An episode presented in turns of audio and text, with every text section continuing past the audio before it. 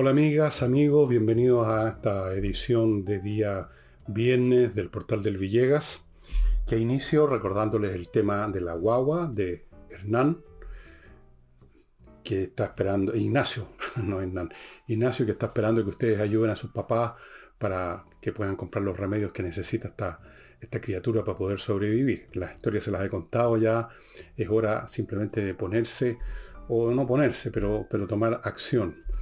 Segundo, no olviden que este domingo, este domingo, hay flamenco en la Casa del Jamón, Tipitín dos y media, con un grupo espectacular donde está Katy Sandoval, me parece que el apellido Sandoval, una bailadora pero extraordinaria, eh, de las mejores que hay en, nuestro país.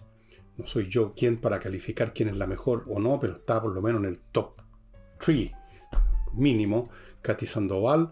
Y es una oportunidad de tener un domingo distinto, con un rico almuerzo, con trago, con flamenco, temprano, dos y media, tres, en un, qué sé yo, a las cuatro o cinco ya se pueden ir a su casa. Eh, perfecto, es, una, es un panorama ideal para día domingo. no les hablo del jueves porque ya pasó y desde luego estaba absolutamente lleno la función del jueves, como les dije que iba a pasar. Así que ya saben, este domingo vayan reservando el teléfono que está a mi derecha, mesa, para que puedan asistir a esto con toda tranquilidad y con toda comodidad. Continúo con, con mi libro La torre de papel.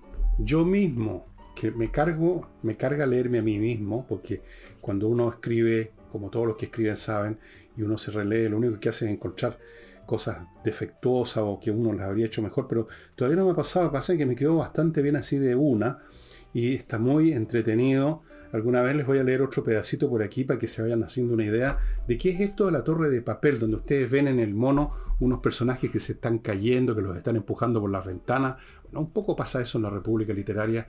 No hay mucho, no hay mucha solidaridad que digamos, hay una competencia feroz. Pero aquí me refiero a los escombros que van quedando a medida que se construye esta torre de papel a lo largo de los siglos. Los escombros son los libros olvidados, perdidos, quemados, censurados, los autores olvidados. Todos esos son los escombros. Yo voy a hacer un escombro, desde luego, en su momento. Espero que por ahora no. La torre de papel a solo 9.900 pesos, con entrega muy rápida en Santiago y también muy rápida en provincia. En provincia son como 2-3 días, en Santiago es el día. Ya. Como era de esperarse, la acusación constitucional contra Giorgio Jackson fue rechazada en la instancia final. Se había, previsto, primero hubo una votación a ver si se seguía adelante o no. Se decidió seguir adelante, pero finalmente, luego de los alegatos y todo, simplemente Jackson fue, fue rechazada la acusación, así que no tiene ningún problema para seguir brindándonos sus grandes talentos políticos a la nación. Puede seguir sirviéndonos, si no habría quedado excluido cinco años votaron favorablemente por él en bloque la democracia cristiana. La democracia cristiana, ya sabemos lo que es ahora la democracia cristiana, es un partido que se ha dividido, que ha perdido congresales, que ha perdido dirigentes, que ha perdido militantes, sobre todo ha perdido el alma, y se entregó totalmente al Partido Comunista.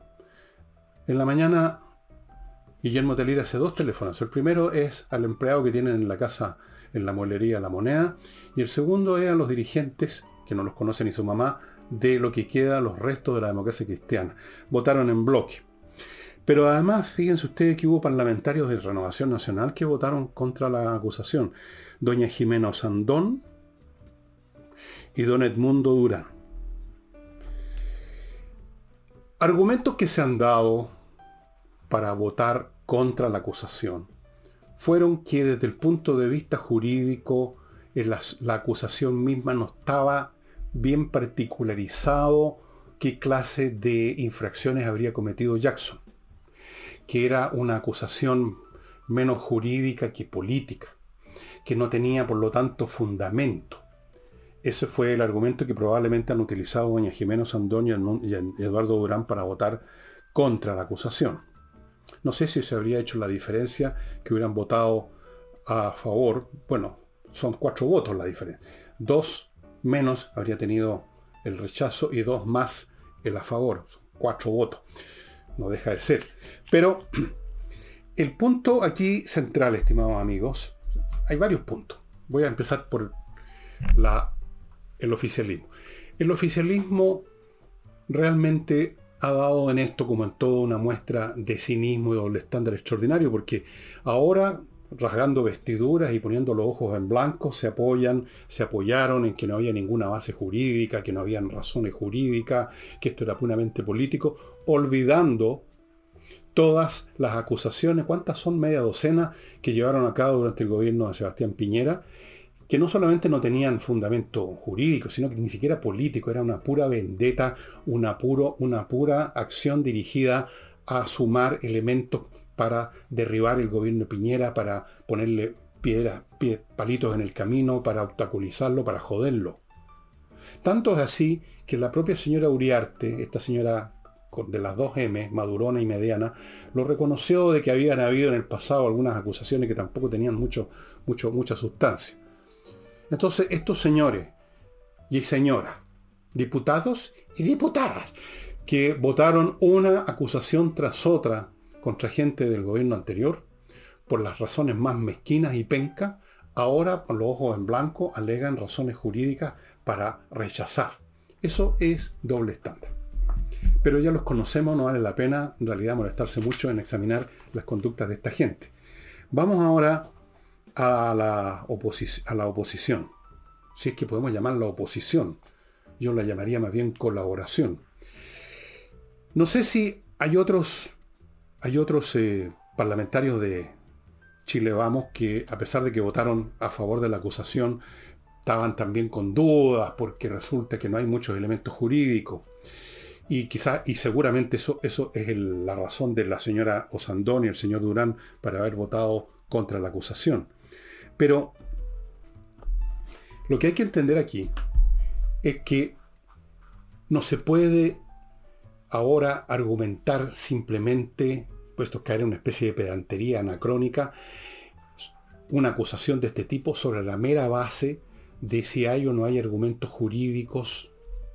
Primero por lo que hizo la, el ahora oficialismo en el gobierno de Piñera. Y segundo porque estamos en una situación política que requiere una acción potente de la oposición, con o sin los argumentos jurídicos que ahora estos hipócritas del oficialismo piden como una cosa necesaria, porque si no se convierte esto en una chacota, que fue lo que hicieron ellos. Este no es el momento para rizar el rizo con disquisiciones jurídicas acerca si había o no había un fundamento, si estaba particularizada o no la acción de, si, había una pistola humeante en la mano de Jackson, eso es anacrónico, fue irrelevante en este momento. En este momento, la oposición, si existiera oposición, tiene que oponerse frontalmente porque lo que está en juego es la suerte del país y esto no es una exageración porque lo estamos viendo a todo nivel y especialmente ahora en este momento en el tema de la seguridad, donde como voy a examinar más adelante, el, tejido social de Chile se está desintegrando, hemos llegado a una situación absolutamente inconcebible. Inconcebible. Entonces, a grandes males, grandes remedios.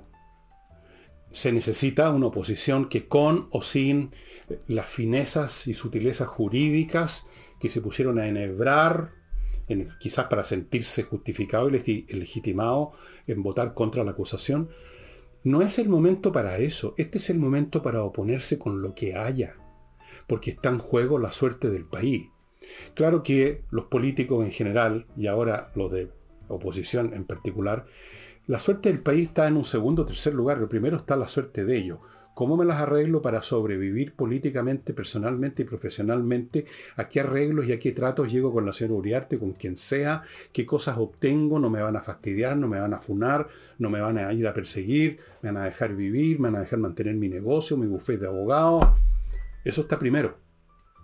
Entonces, ¿pero cómo justificamos esto? Bueno, es que no habían realmente tantos argumentos jurídicos precisos como para haber defenestrado al señor Jackson cuando ahora lo que se está jugando es, es un tema de vida o muerte para el país.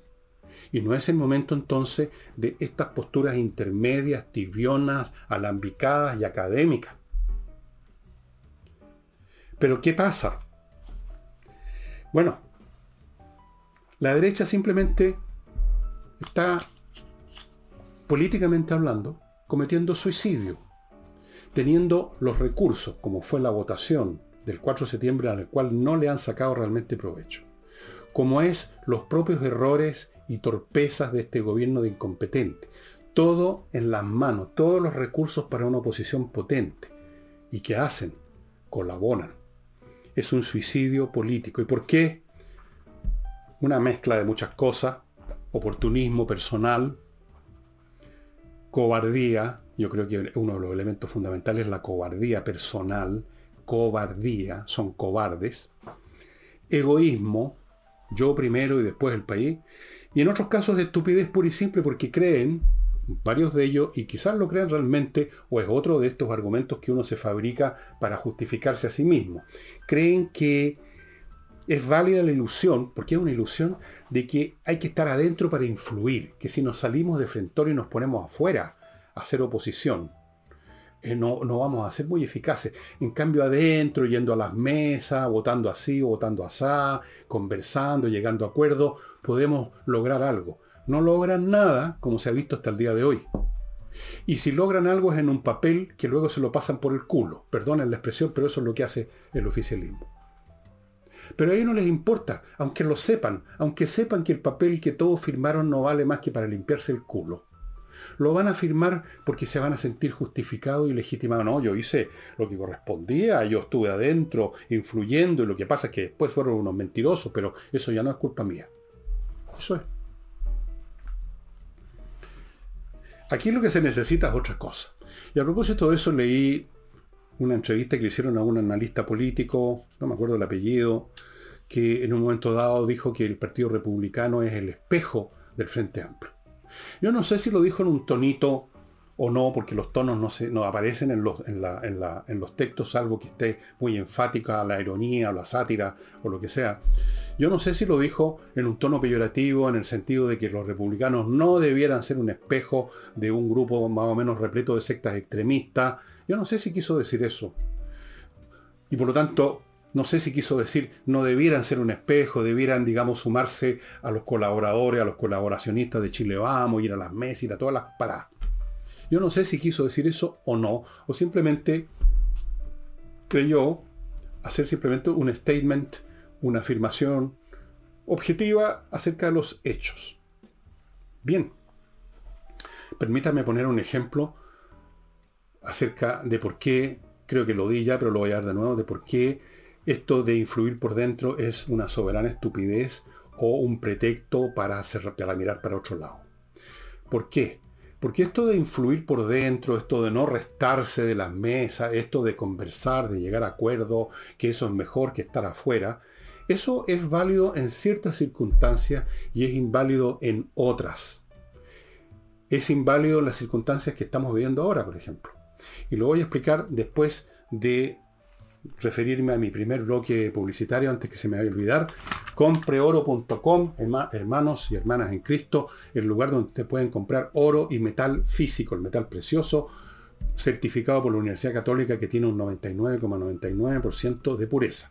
Lo compra usted en unos pequeños lingotes o unos más grandes o unos un poquito más grandes, en monedas, el oro si quiere también, están los lingotes de plata, todo certificado, usted los tiene en sus manos, son cosas físicas, usted las lleva donde quiera, las vende donde quiere, en todas partes le van a recibir el oro y la plata muy contento, es un tremendo resguardo financiero tener oro y plata. Continúo con Mr. Wood, una mueblería muy especial que antes de hacer nada con la madera la someten a un tratamiento para quitarle hasta la última molécula de agua y solo después diseñan y fabrican muebles de gran calidad, muebles que no solo son bonitos, sino que son resistentes, que están bien hechos. Vaya, si está por comprarse un nuevo mueble, una silla, un sillón, un sofá, una mesa de comedor, quiere cambiar el living, qué sé yo, a ah, vaya primero a Mr. Wood a ver lo que hay ahí. Y lo más probable es que se va a quedar en Mr. Wood porque lo tienen todo.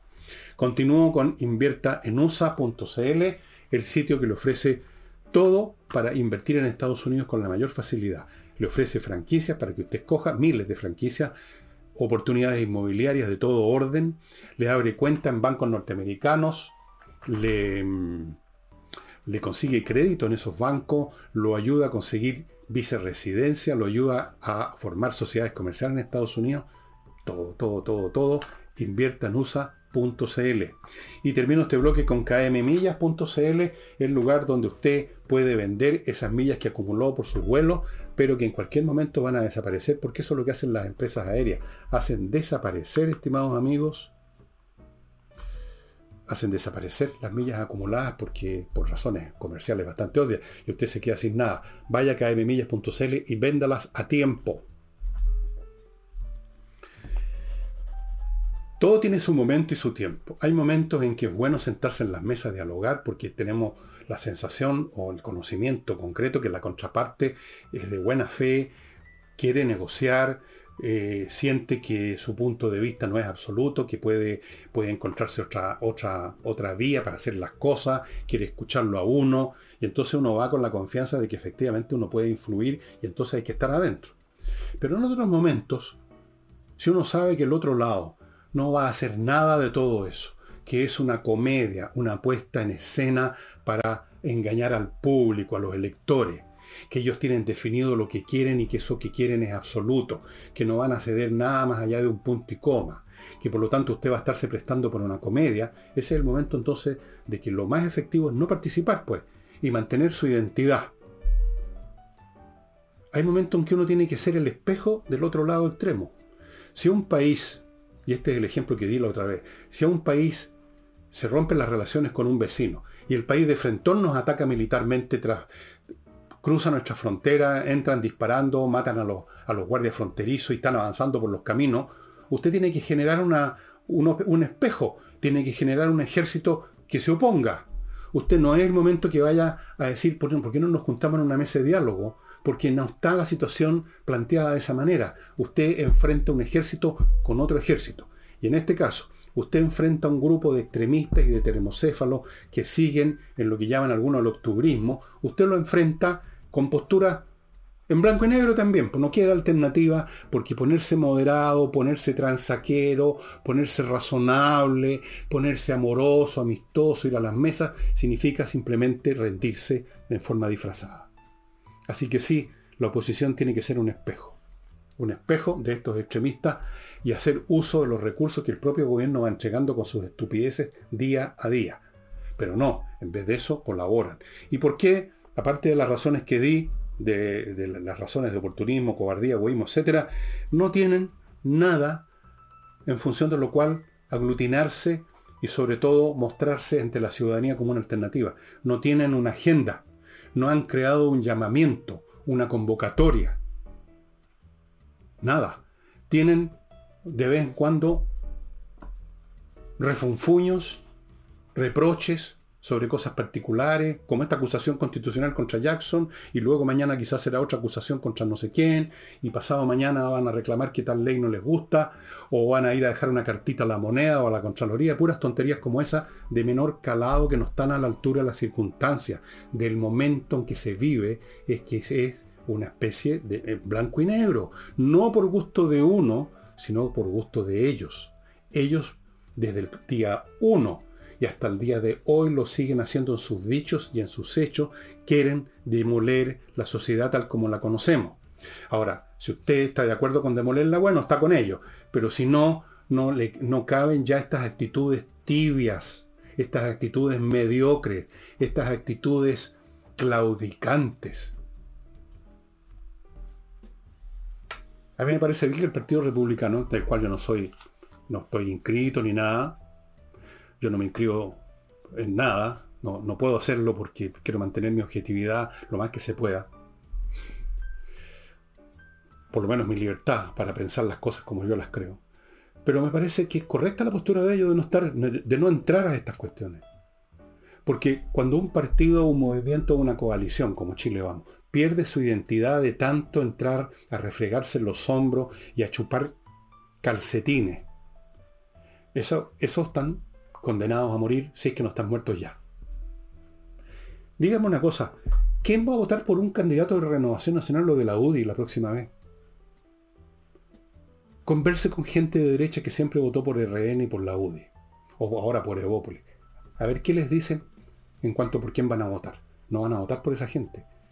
Los miran como traidores, los miran como tarados, los miran como cobardes. Quizás no lo son todos, pero como grupo, como colectivo, ha predominado eso, lamentablemente. Y a propósito de acusaciones y de constitucionales anda circulando, me llegó a mí, yo no la he firmado, tal vez lo haga algún día, porque vuelvo a repetir, no me voy a casar con ninguna postura mientras esté haciendo este programa. Está circulando una lista de firmas para acusar constitucionalmente al presidente de la República por notorio abandono de deberes. Dicen que llevan 65.000 o por ahí firmas y están acumulando. No sé en qué va a quedar eso. Veremos más adelante si se genera una masa crítica, si efectivamente se juntan muchas firmas, si esto constituye un nuevo elemento político, se, se materializa de alguna manera. No sé. Lo dejo en stand-by por el momento. Estoy simplemente informándolo por si no lo sabían. Y el Tribunal de Los Ángeles, el juzgado de garantía específicamente, revocó revocó, revocó la prisión preventiva de Ernesto Yaitul, el hijo de Héctor Yaitul, que estaba imputado, que está imputado de delitos de incendio y homicidio frustrado. He aquí otro ejemplo más de cómo está operando la justicia en Chile por, lo que he dicho muchas veces, la infiltración a lo largo de años, esto fue un proceso de años, de gente de izquierda, de gente progre, de gente filocomunista, comunista, en todas las dependencias de la justicia, o sea, han llegado a los, tribunales, está lleno. Primera cosa. Segundo, por miedo. Por miedo porque los amenazan. Los fiscales, los jueces son amenazados porque las organizaciones terroristas, las organizaciones incluso criminales comunes y corrientes han llegado a tal grado ya de, de, audacia, se sienten tan fuertes en, un medio completamente desintegrado desde el punto de vista de la ley, de la fuerza de ley y de todos los instrumentos para mantener la sociedad en su, en su estructura natural, se sienten tan audaces, tan libres de hacer lo que se les da la gana, que están en, en la parada que antes nunca existía de amenazar a los funcionarios de la justicia. Así que tenemos, unos son cómplices ideológicos, otros están muertos de susto, y el resultado es que se dan estas situaciones. Un tercer elemento, porque fíjense que esto no existía antes los juzgados de garantía, es el efecto a largo plazo, que ha seguido desde el primer día hasta ahora, sigue teniendo efectos porque está, forma parte del cuerpo de la ley, de las famosas leyes cumplido, las garantías. El señor cumplido, que en paz descanse, generó un sistema repleto de garantías para los imputados. Y yo creo que eso también está haciendo efecto ahora. Si usted no lo ven con la pistola humeante en la mano, disparando en el momento dado, es, probablemente lo van a encontrar que no hay casa suficiente para mantenerlo detenido, para mantenerlo en, qué sé yo, en prisión preventiva, lo que sea. O sea, no hay justicia en muchos, en muchos casos y no hay fuerza pública en muchísimos casos. Y esa es la razón por la cual el tema de la seguridad ha llegado a un nivel, o sea, el tema más bien de la inseguridad ha llegado a un nivel catastrófico. Catastrófico. Mientras tanto, el gobierno, por intermedio de la genial ministra del Interior, Carolina Tobá, que no ha dado ni nunca va a dar explicaciones de la, la crema que dejó en la Municipalidad de Santiago y que fue premiada. La señora Tobá y todo el gobierno pretenden transferir la responsabilidad de la inseguridad a la oposición porque no han ido todavía, aunque seguramente van a ir a hacer lo que saben hacer también, ¿no es cierto? Eh, a, la, mesa de diálogo, a la seguridad, quieren transferir la culpa. O sea, los problemas se deben a que los señores de Chile Vamos no están en la mesa. Si estuvieran en la mesa, no pasa nada. O, o se van a tomar medidas. Gracias a que están en la mesa. Es esto de un cinismo,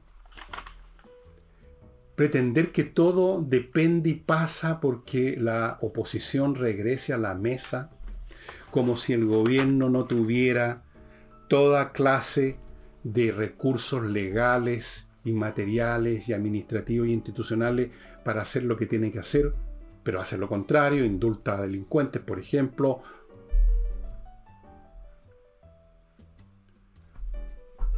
como le dice la oposición o algunos de la oposición, que envíe el gobierno los proyectos que tiene, porque la iniciativa es del gobierno, y nosotros dijeron lo vamos a votar favorablemente. ¿Para qué vamos a ir a una mesa? para otra comedia, para aparecer en las fotografías, dicen ellos, para darle más tiempo al gobierno, en vez de mandar las leyes, otro proceso largo, conversaciones que no llegan a ninguna parte.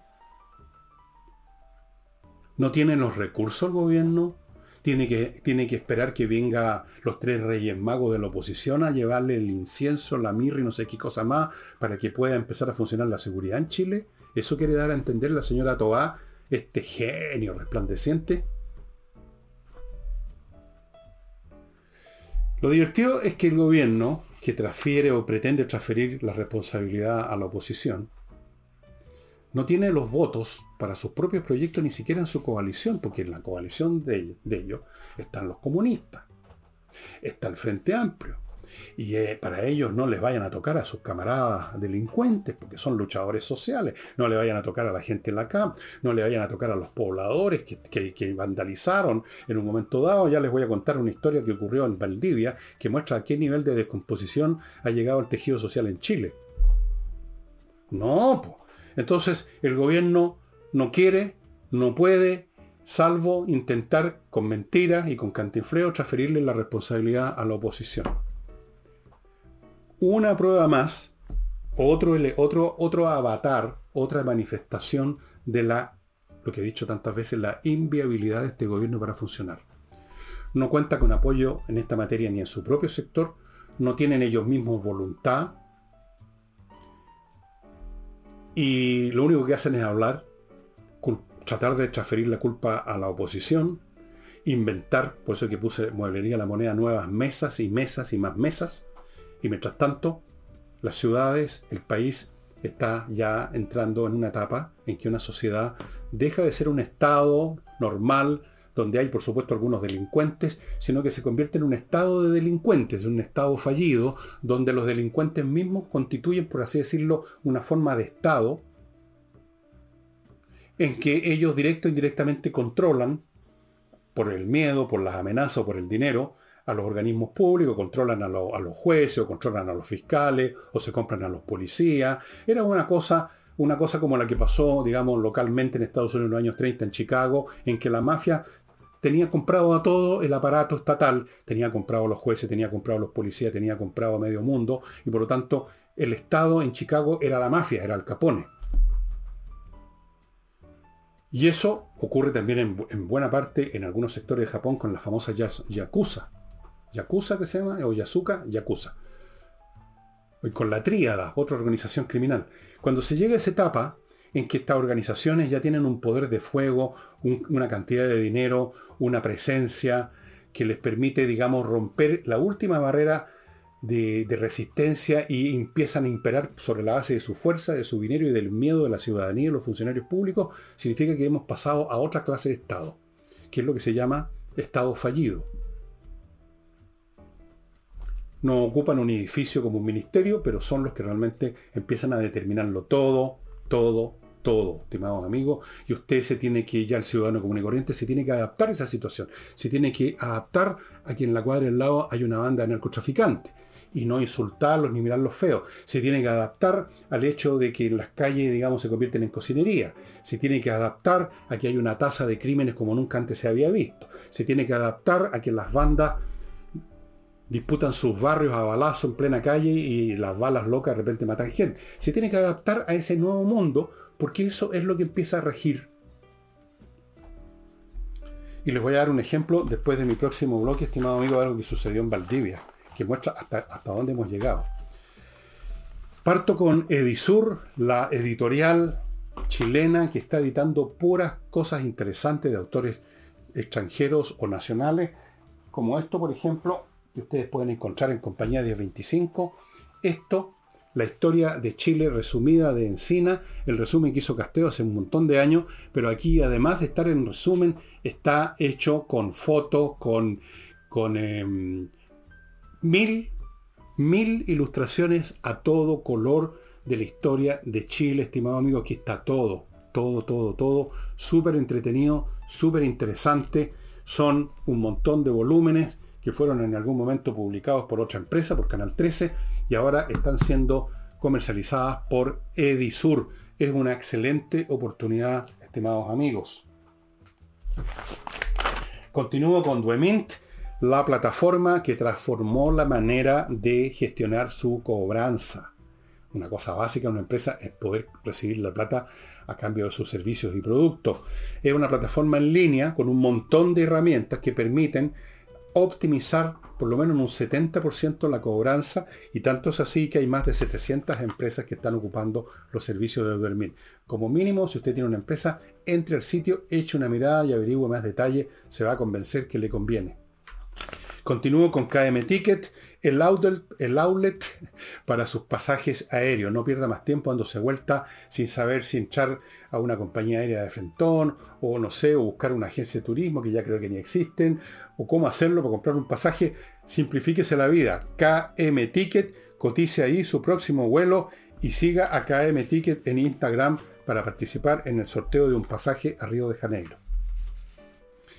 Bien, esto que les voy a mencionar es una más de las muchas anécdotas similares que están mostrando por todos lados hechos puntuales, pero millones de hechos puntuales ya configuran una imagen en dos dimensiones, hasta quizás en tres, de lo que ha llegado al país. Ustedes saben que siempre han habido ladrones de supermercados. Creo que les ponen, los, llaman, no me acuerdo qué nombre les dan, especialmente a las mujeres que entran y roban y a veces las pillan y hay un pequeño escándalo y se llega a la carabineros. Era lo que ocurría. Ahora no. Es tal la sensación de impunidad de que se puede hacer lo que quieran, que miren lo que pasó.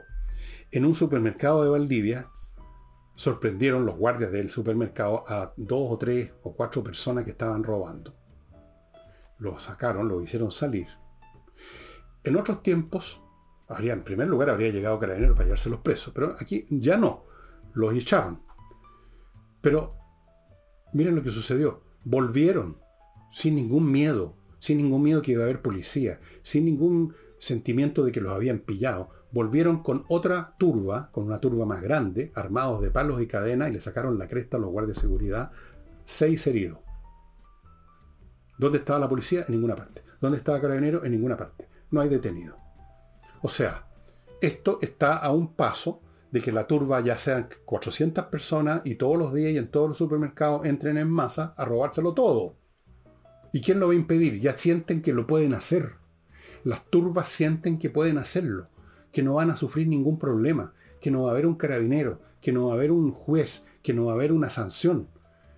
Vamos a robar y vamos armados. Porque los guardias son tres o cuatro tipos, no tienen armas de fuego y tampoco las usarían si las tuvieran. Vamos y le sacamos la cresta a los guardias y rompemos toda la pasadita para darnos al gusto y nos robamos todo lo que se pueda.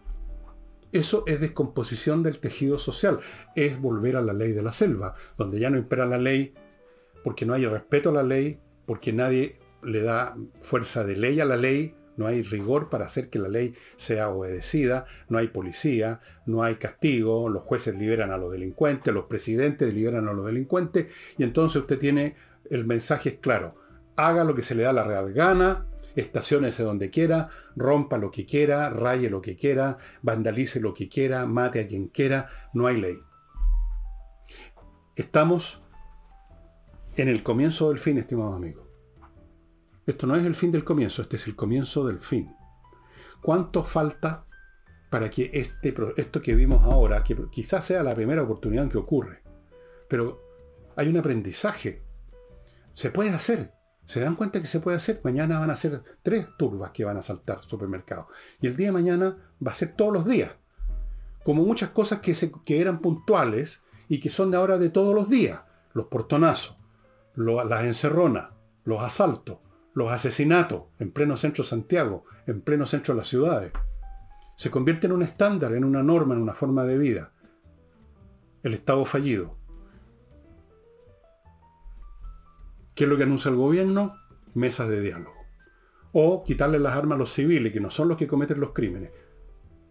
Ir a quitarle las armas a la CAM, ir a quitarle las armas a los narcotraficantes, ir a quitarle las armas a los delincuentes. No, eso no, pues muy peligroso. Además son compañeros, son, son luchadores sociales. ¿Cómo les vamos a ir a quitar sus armas?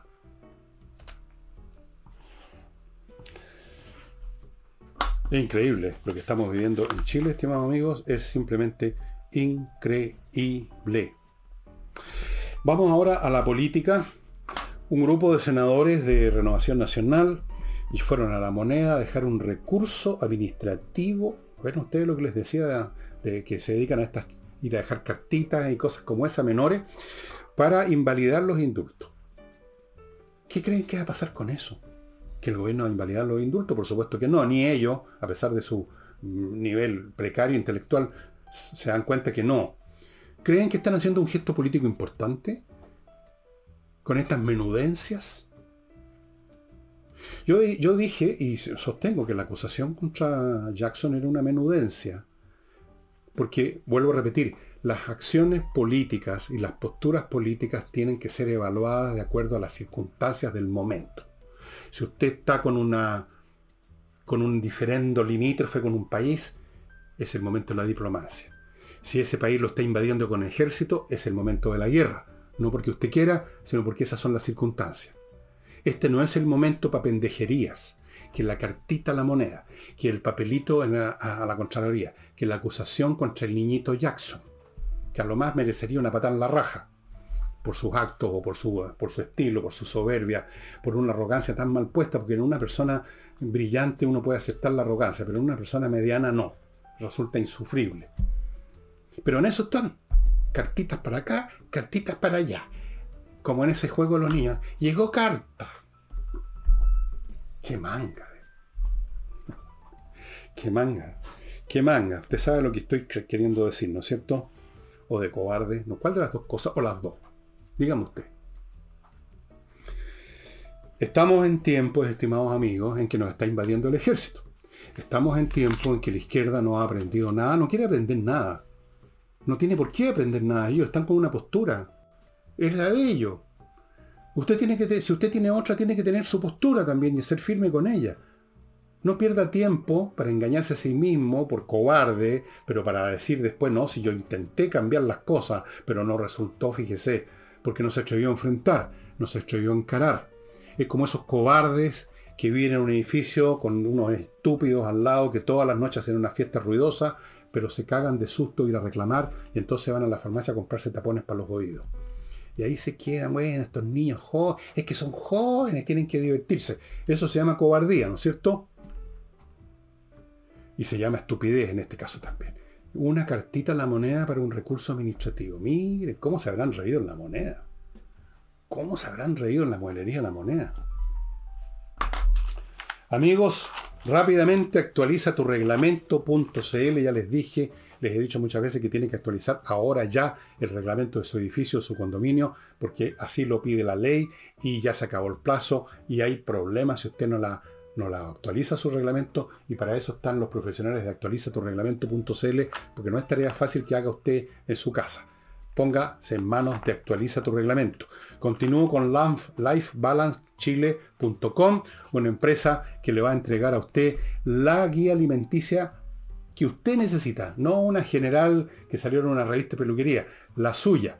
Para eso van a su casa, miden todas las variables de su cuerpo y no solo el peso, le, hacen consultas sobre su vida, lo que usted quiere, cuáles son sus antecedentes de salud, qué, qué pastillas está tomando y con eso le entregan su personalizada guía alimenticia lifebalancechile.com. Continúo con Notarios Press, la manera más rápida de sacar papeles notariales, amigos. Unos pocos minutos en su casa y luego unos pocos minutos yendo a buscar el papel en vez de estar horas instalado en la notaría.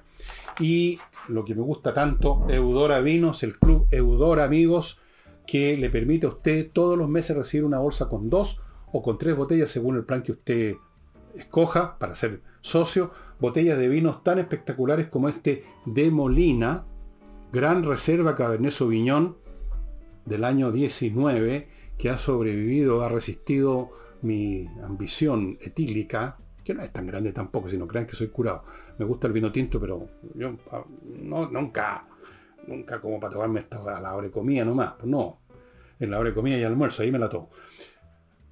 Vinos como este, todo de excelencia, amigos, una bolsa con dos botellas, siempre distintas, o una bolsa con tres botellas, una vez al mes, siendo socio del Club Eudora.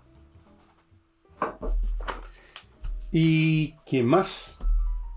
Bueno, eh, Les iba a mencionar rápidamente que la guerra ruso-ucraniana se está ah, calentando aún mucho más. Los rusos agarraron un nuevo aire gracias a que movilizaron como 300.000 personas.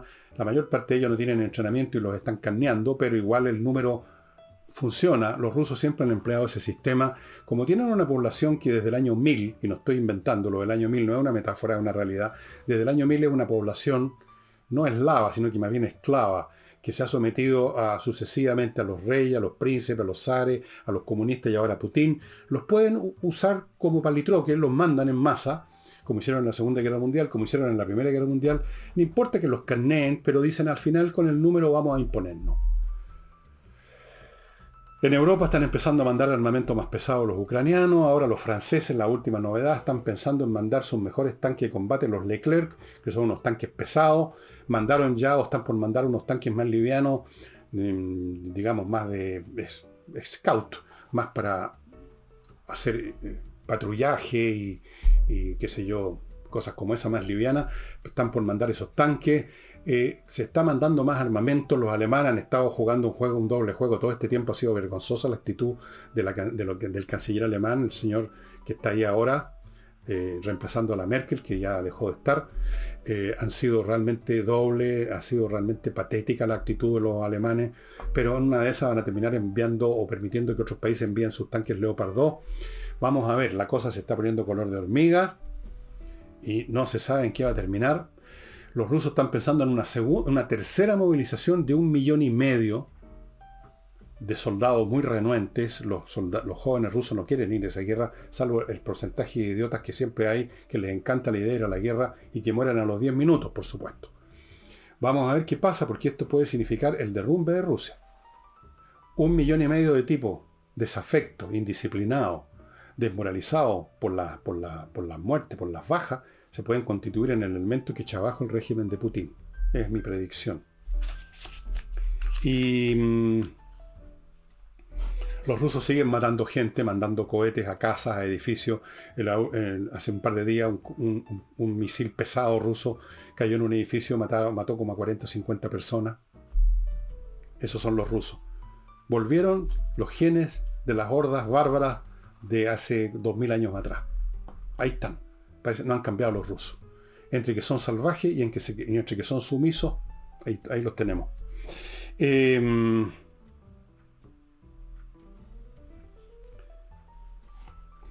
la señora Toá dijo, a propósito de lo que estaba mencionando en las mesas de diálogo, dijo, ya llegamos con los senadores, me imagino los senadores de oposición, ya llegamos con los senadores a un acuerdo, nos explicó acuerdo de qué, en una agenda de temas, nos explicó cuál es la agenda de temas. Y luego agregó, para aprovechar la oportunidad de volver a transferir la responsabilidad de, lo que estamos viendo en Chile, la desintegración de Chile a la oposición, dijo, eh, si acaso hubo este tiempo que no se hizo nada, eh, el atraso, dijo, no fue por voluntad nuestra, sino de otros actores. ¿Por qué no dice de frentón de la oposición? Alguien. Hay quienes. ¿Se acuerdan que he comentado que ya nadie dice de frentón Renovación Nacional, la UDI o el Partido Bonito, sino que hay quienes? Otros por la voluntad de otro, o sea, por la voluntad de otro es que las turbas asaltan al supermercado y no pasa nada, por la voluntad de otro los encerronan, los, los balazos, los asesinatos, por la voluntad de otro, por la voluntad de la oposición, fíjense ustedes, según la señora genio Carolina Toá. Patética, la señora Toá, patético este gobierno. Realmente es una pesadilla lo que estamos viviendo en Chile, es una pesadilla. Pero, ¿cuántos arrepentidos hay ahora? Sí, pues el problema con los arrepentidos es que los, males de los cuales se arrepienten nos cayeron a los demás también. Así que yo con los arrepentidos no tengo mucha simpatía por los arrepentidos. Los cachetearía para serle franco a los arrepentidos. Y ahora amigos, un último bloque antes de mostrarles el libro muy importante que tengo para ustedes. Hey, Ángel Hey, el corredor más rápido de Chile. Garantizado, si usted quiere vender su inmueble ahora en tiempos difíciles, Ángel Hey es el hombre espacioajedrez.com. ¿Cuántas veces más le voy a decir? Se está acabando los artículos de la segunda partida y con toda razón, porque los precios son muy bajos y cada artículo va asociado con tres membresías para un montón de actividades en espacioajedrez.com. Les recuerdo mi climo, la mejor climatización. Ya me dicen en mi clima que la cola ha crecido bastante, así que antes que sea demasiado tarde, yo le sugiero que se ponga en contacto con ellos si quiere tener la mejor climatización. Y si usted tiene un problema legal penal, penal, lo están acusando, usted quiere acusar a alguien de una cosa penal, de un delito que está contemplado en el Código Penal, le recomiendo que se ponga en contacto con González y compañía, que es un buffet de especialistas en temas penales. Varios de los miembros de, su personal fueron fiscales acusadores y ahora están en, en, la otra cara de la moneda. Conocen muy bien, por lo tanto, la mecánica de la acusación y por lo tanto de la defensa han tenido éxitos muy deslumbrantes que salieron en la televisión, González y compañía. El libro que les voy a mostrar, verifiqué que está en inglés en Amazon y en castellano en Busca Libre. Así se llama ese sitio, creo, ¿no? Busca Libre. Sí, Busca Libre. Es este. Esta misma edición está disponible en Busca Libre. El telón de acero de Anne Applenbaum, que ganó el premio Pulitzer por otro libro, El Gula, que es un especialista en historia del sistema comunista. El telón de acero. ¿Qué le pasó a Europa del Este, que eran países como Polonia, Checoslovaquia, Rumania, Bulgaria, Yugoslavia? ¿Qué les pasó entre 1944, cuando los rusos empezaron a avanzar hacia Alemania, cuando ya estaban derrotando a los alemanes, y 1956. En ese periodo, la destrucción de Europa del Este, como el Partido Comunista, que no tenía ninguna mayoría en esos países, pero tenía el apoyo del Ejército Rojo, que era decisivo, se hicieron del poder e instauraron esas dictaduras sofocantes y ruinosas que se terminaron viniendo abajo porque eran sofocantes y ruinosas, pero no sin antes dejar una estela de muertos y de destrucción cultural y mental para varias generaciones. Es el producto que deja siempre, que excreta siempre el Partido Comunista. Aquí está la historia en castellano. Si usted prefiere leer el original en inglés, como le digo, está en Amazon. Y eso sería todo por hoy, estimados amigos. Nos estaríamos viendo mañana sábado con un tema que todavía, todavía no he decidido bien. Podría ser el tema de las sociales democracias y las ilusiones que rondan alrededor de esa concepción del mundo que pretende ser una tercera vía, pero que es una vía que aparentemente no va a ninguna parte. vamos a ver. Nos vemos mañana.